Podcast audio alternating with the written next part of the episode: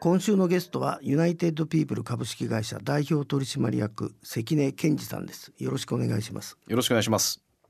関根さんは2002年に世界の課題解決を事業目的とするユナイテッドピープルを創業され2009年より映画事業に参画されていらっしゃいます先月福岡からリモート出演していただいた時は廃棄される食材を美味しい料理に変身させるドキュメンタリー映画もったいないキッチンの話でしたがこの映画はまだあの関根さん劇場で上映されてるんですか？はいまだシネスイッチ銀座で上映中ですね。あと、まあ、全国30劇場で順次公開となっています。でもすごいね。30劇場って立派なもんじゃはいあの公開後だんだんと劇場数が増えてきましてやっぱりフードロスへの関心が高いんだと思いますよね。でも今まで見たフードロスのテーマの映画の中ではダントツ1位だよな。だだと思います。ね間違いないよな。であの地元僕の福岡の KBC シネマというところは初日満席になりましていいね、はい伸びました。1いいね。週間予定が2週間になったりとかいい結果がいろいろ出てきました。まあ映画ってなかなか長続きしないけどまあ頑張ってね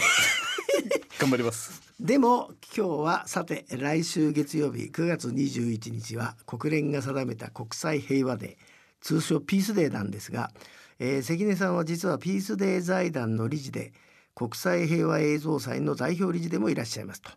えーと今回は、えーその話を、えー中心にお伺いしたいんですが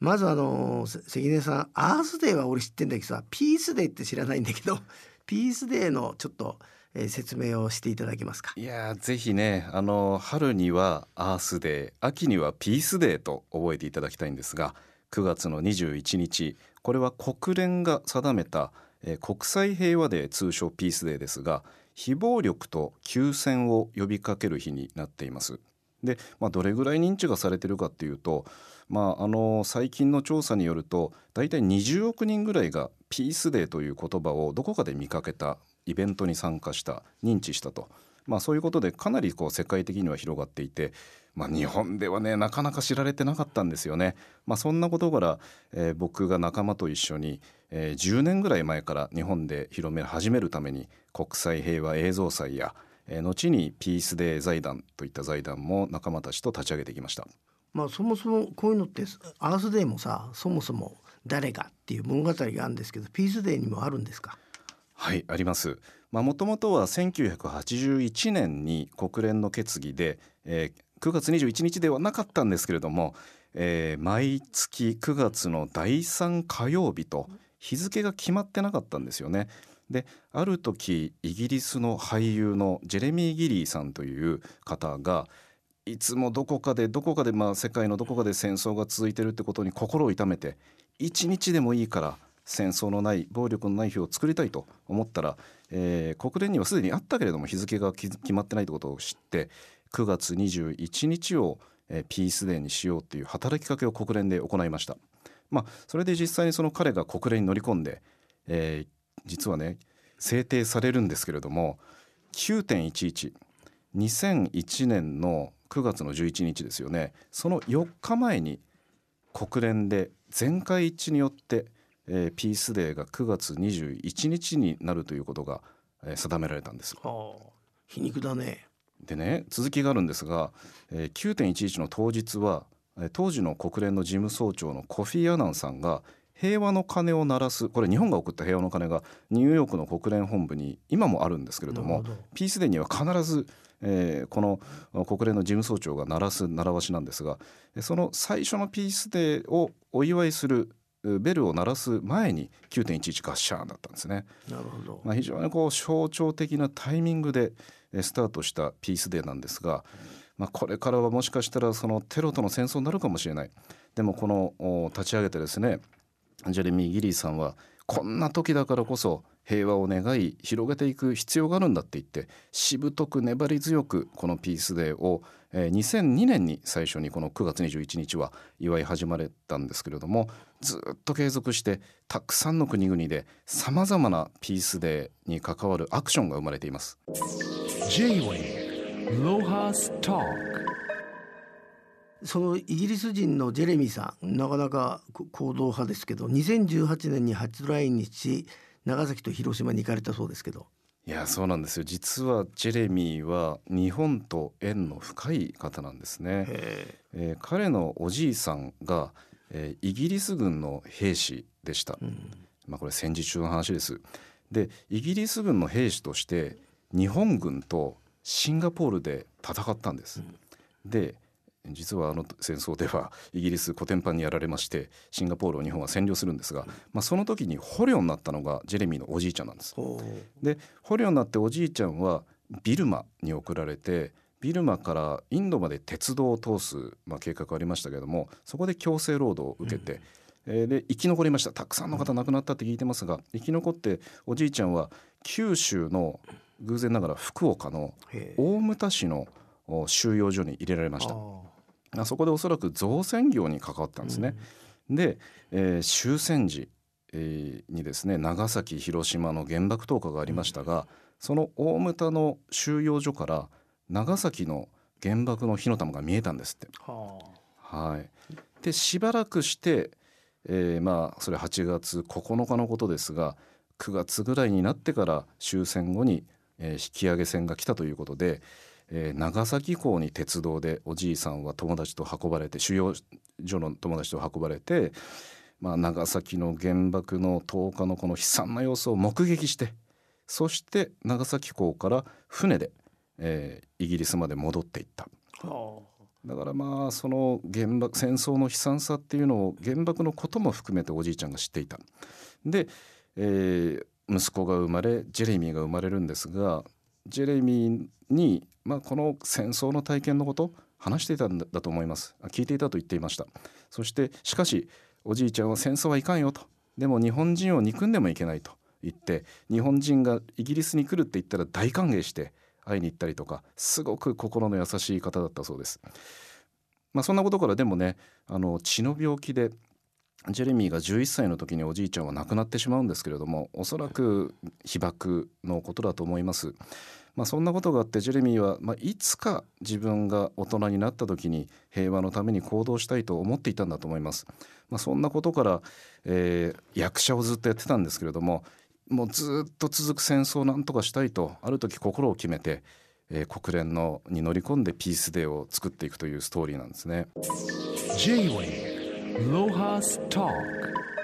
そうするとジェレミーさんは被爆三世ってことになるの？まあ、い二世か？三世言かってみれば3世。しかし孫そだもんな。の厳密に言うと入試被爆という認定を受けるには9月じゃ遅いらしくてですね厳密には被爆3世とは言えないんですけれども、まあ、ただその、おまあ、被爆体験をしているおじいさんの孫ということで、えーまあ、一昨年そのジェレミーを日本にお連れしました。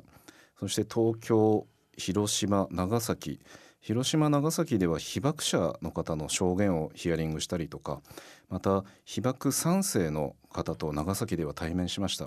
まあ、そして、まあ、これは非常に感動的な瞬間だったんですけれどもかつては敵同士だった日本人とイギリス人の孫同士が、えーおばあちゃんもその時被爆者のおばあちゃんもいたんですけれども孫同士おばあちゃんが、えー涙ながらに手を握って世代を超えてこうやって出会いそして友達になれたっていうことは嬉しいわねって言ってみんなで泣いたんです。ああ J-Way Lohas Talk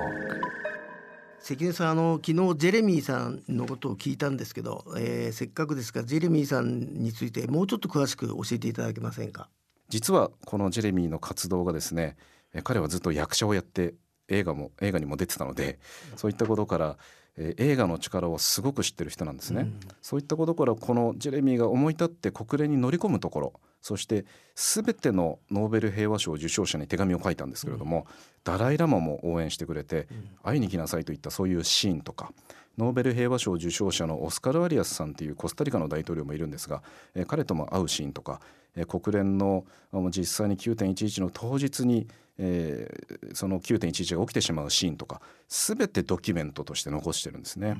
えーこれが「ザ・デイ・アフター・ピース」というドキュメンタリーになっていまして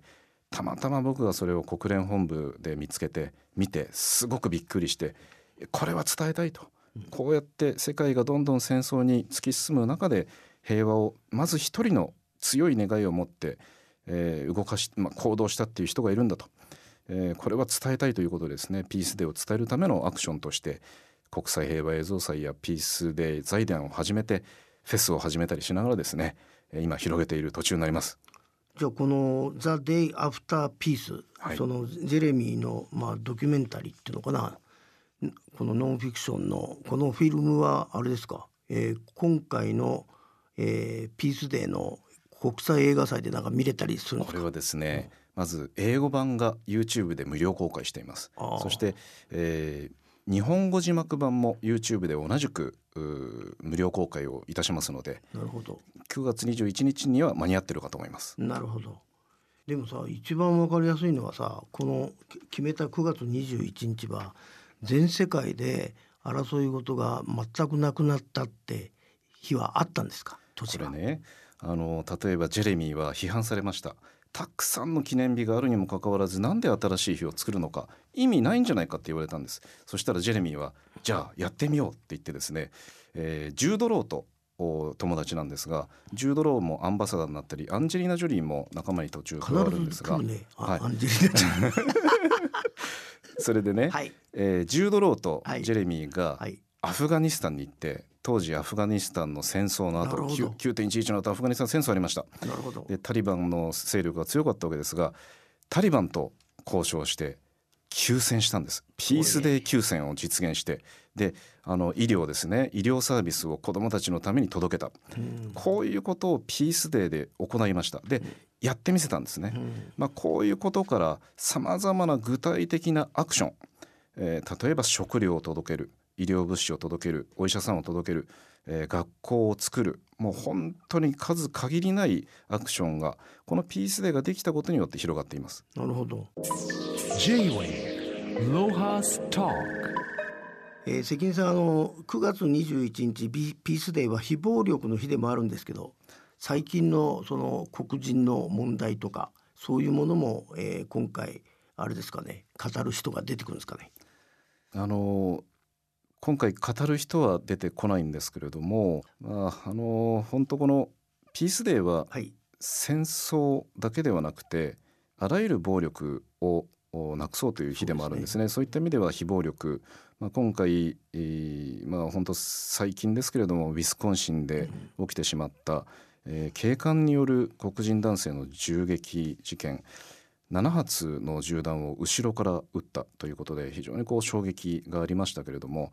まあ、ある黒人の方は、えー我々黒人は動物以下の扱いを受けている。動物でもネットを使ってこうと捉えられるようなことがあるけど我々は後ろから撃たれるんだ、まあ、そんな悲しみを語っていましたけれども、えーもうマーチン・ルーサー・キング牧師の時代から数えるともう何十年も半世紀以上経っているにもかかわらず、このような差別分断が続いているってことを非常に悲しく思います。でまず我々ができることはこういった事情ことを知るということそして伝えるということ、えーそして変化をもたらしていくこと、えーこれが重要じゃないかなというふうに思っています。J-Way Lohas Talk